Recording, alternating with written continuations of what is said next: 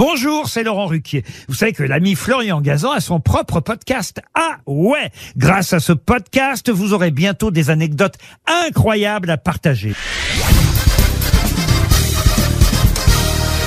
Salut, c'est Florian Gazan. Dans une minute, vous saurez pourquoi au football, la zone devant le but s'appelle la surface de réparation. Ah ouais Ouais, cette zone rectangulaire délimitée par de la peinture blanche devant la cage du gardien de but.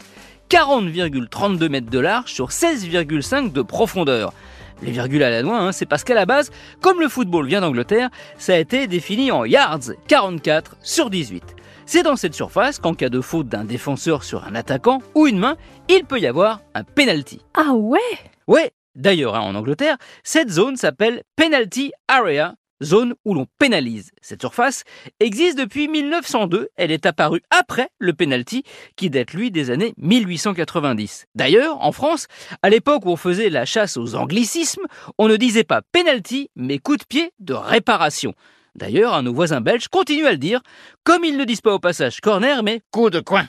Et réparation, évidemment, ce n'est pas que quelqu'un est tombé en panne. On est sur un terrain de foot, hein, pas chez un garagiste. Non, non, c'est au sens compensation, dédommagement. Ah ouais Oui, car on estime qu'une faute dans cette surface a lésé l'attaque qui pouvait marquer. Donc, l'arbitre sévit. D'ailleurs, en Italie, on dit area di rigore, zone de sévérité, et en allemand, Strafraum. Rien qu'en le disant, ça sonne comme sa traduction, espace de punition. Dernière chose, devant la surface de réparation, il y a un arc de cercle tracé. Pourquoi? Eh bien parce qu'en cas de penalty, à part le tireur, tous les autres joueurs doivent se poster en dehors de la surface de réparation, mais ils doivent aussi être dans un rayon de 9 mètres 15 autour du point de pénalty.